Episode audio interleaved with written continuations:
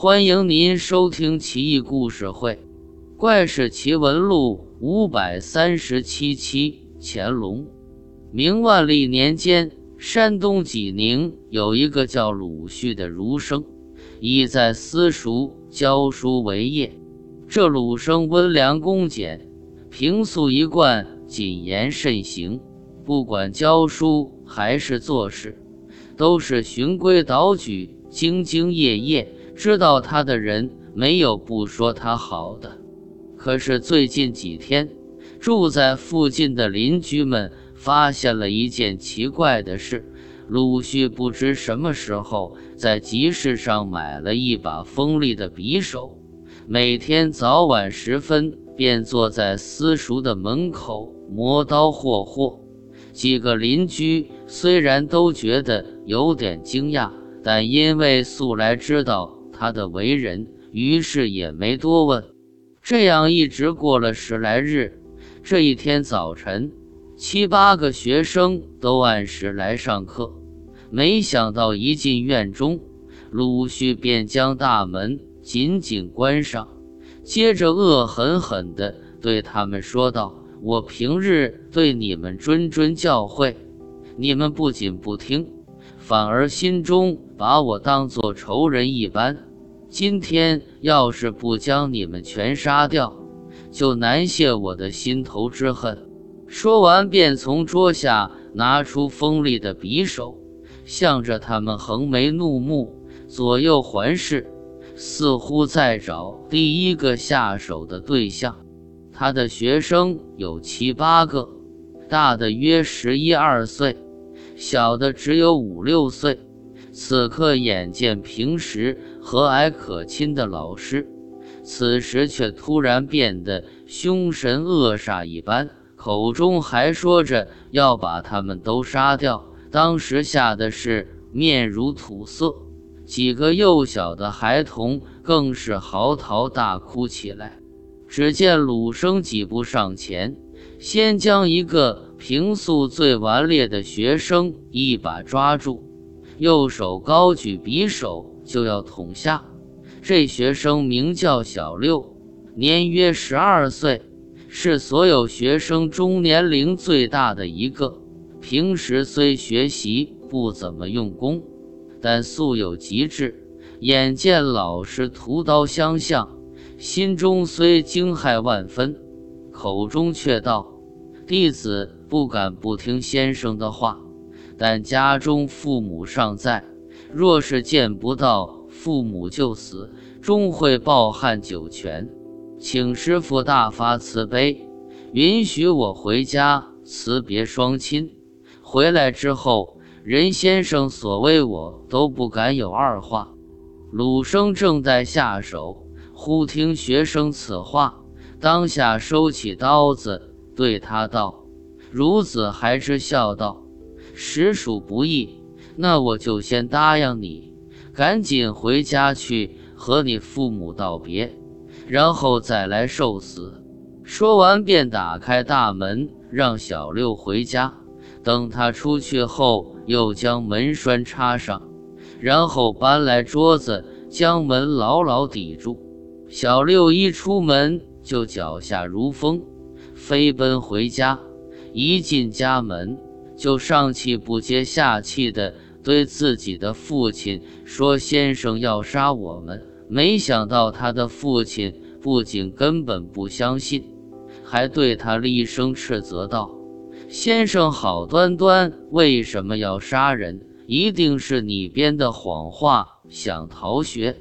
你还不赶紧回去，否则的话，小心我用鞭子抽你！”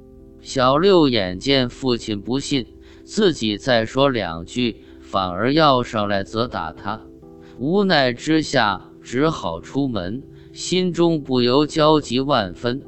思来想去，便去找和他最要好的一个姓赵同学的父亲。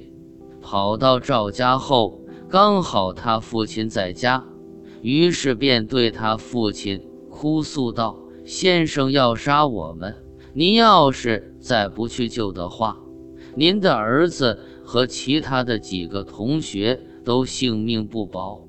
赵府听完，大吃一惊，眼见小六满脸惊惶之色，不像在骗人，赶紧找了几个邻居，一起和小六向私塾飞奔而去。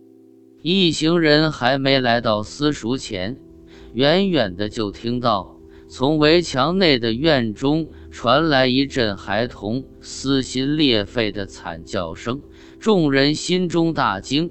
赶到门前，就开始砸门，砸的树下并无人开门，几人去撞也撞不开。耳听门内童子的惨叫哀嚎之声越来越大，心中焦急万分。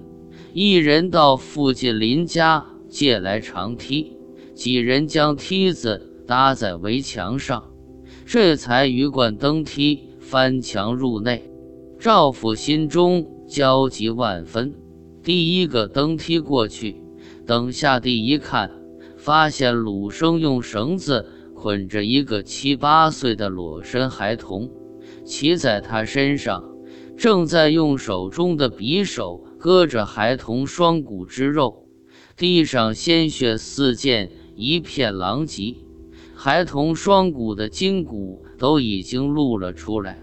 此刻口中只会发出嘶嘶的声音，连嚎叫的力气都没有了。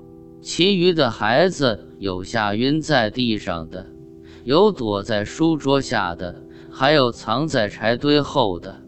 众人见状大惊失色。赵父一个箭步上前，将匕首从鲁生手中夺下，将他一脚踢倒在地上。对他大喝一声道：“你和他们有什么仇？为什么如此残忍加害？”鲁生将头抬起，满脸怒色地说道：“我自教育我的弟子，要是不这样的话，就教不好他们，关你们什么事？”众人听后非常愤怒，有两人更想上前殴打鲁生。赵父素知鲁生平时谨慎胆小、老实厚道，可是不知今天为什么做下如此丧心病狂之事。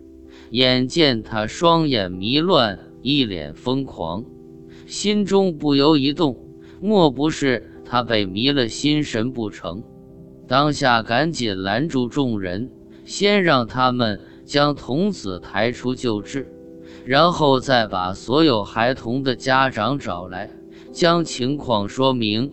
此时鲁旭仍然口中喃喃不已，貌似癫狂，已然失去了神智。家长们眼见如此，自然也就无法再追究，只好自认倒霉，还凑了一点钱，让人将他送回乡下老家。走在路上。鲁迅口中一直在颠三倒四、胡言乱语。经过一条河流时，他忽然停下脚步，对送他的人道：“我又不是为了这几个臭钱。”说毕，便将怀中所有钱抛进河中。等好不容易回了家，他不仅神智没有恢复，反而变得更加疯狂。每天狂笑怒骂不已，他的父母已经五十多岁，眼见儿子这样，一直深以为忧，不得已只好把他关在一间房中，每天将饮食送进去。附近的人听说此事，都摇头叹息不已。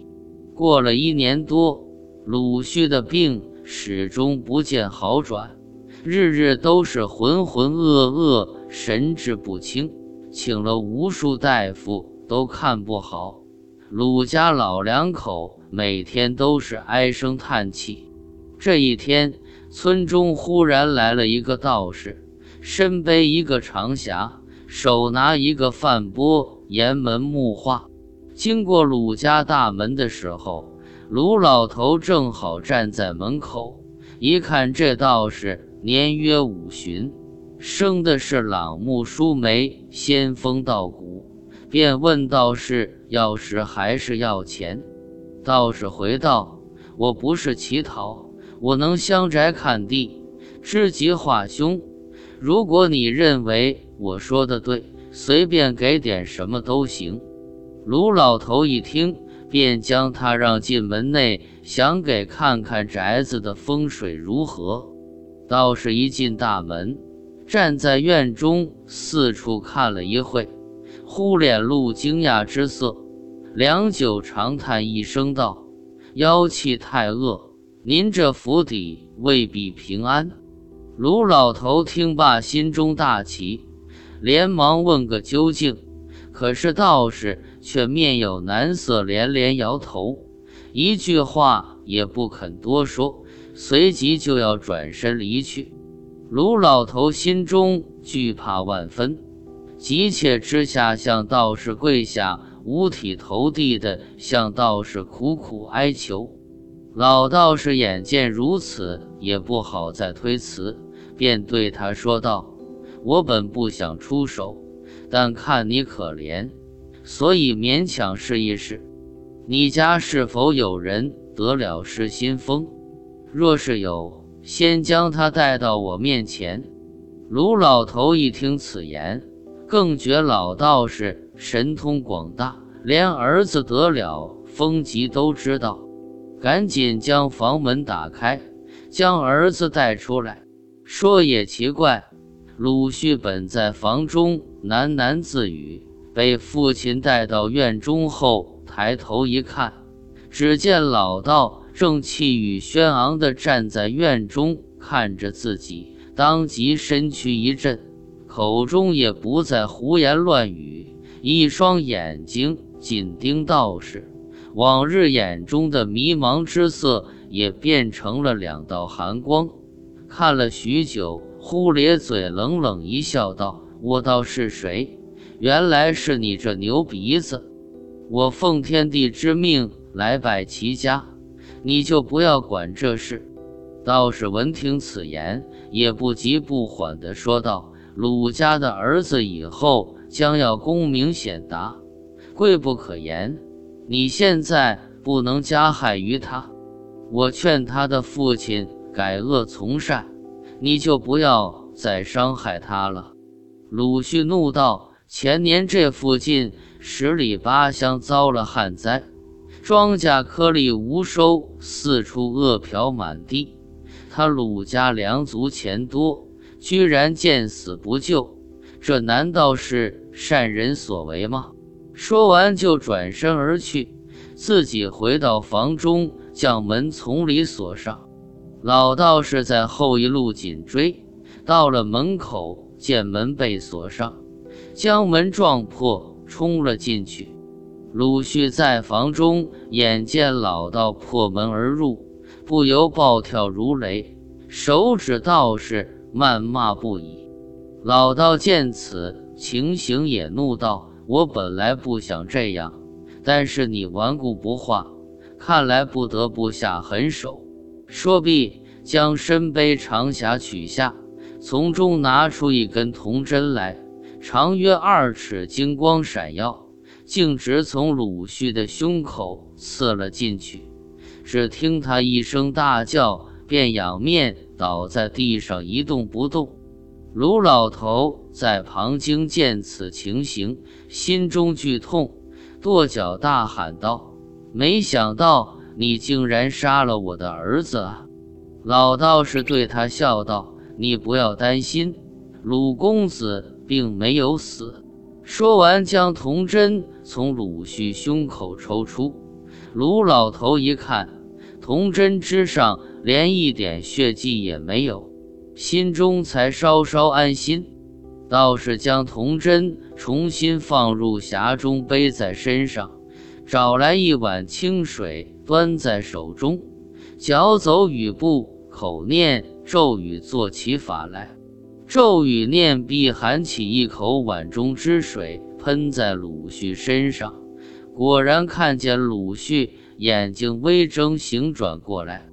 道士对卢老头道：“先将公子扶入卧室，请来大夫开两三剂补药，好生调养。”只需百日，便可痊愈。卢老头大喜，赶紧让家人将儿子扶入卧室，但是心中仍感纳闷，不知道到底是怎么回事，于是便问起了老道。老道笑了笑说：“此妖就是你家的乾隆，他本是你家财务专管，你的祖上富有而善良，因为得他暗中相助。”所以才家道日兴，而现今你贪财吝啬，见死不救，他心中愤怒，所以想作祟，让你家败人亡。鲁公子的风疾都是因他所致。你如若不信，可以在屋后柴房中去查看一下，他已经被我逼于室中乱木之下。卢老头一听，心中半信半疑，便和几个家人到后院柴房里去查看。结果几人搬开房中的一堆木头，就发现一条数丈长的巨蟒盘踞在地上，身子有碗口粗细，已经死了多时。一时间，众人惊呼不已。卢老头心中这才完全相信。道士又对他们说道：“此物应运而来，罪不当死。我要在院中做法三天，让他生还。”于是，在院中升起法坛，在坛下挖了一个洞，将巨蟒的尸体放在洞中掩埋起来，然后自己在坛上连续做了三昼夜的法事。等到法事做完。挖开洞口一看，里面已经什么都没有。卢老头拿出很多钱财感谢老道，老道推辞不要，只拿了些干粮就告辞而去。临别之前，劝卢老头要心地仁慈，一心向善，这样才会家业兴旺。卢老头低头受教，诚心悔过，从此以后。抚恤孤寡，乐善好施，乡中之人对他都是感激万分，而鲁迅也从此恢复了神智。过了数年，他参加乡试中了举人，参加会试又金榜题名，后来官至二品，富贵无比。知道这事的人都说，这是因为鲁家做了善事的缘故。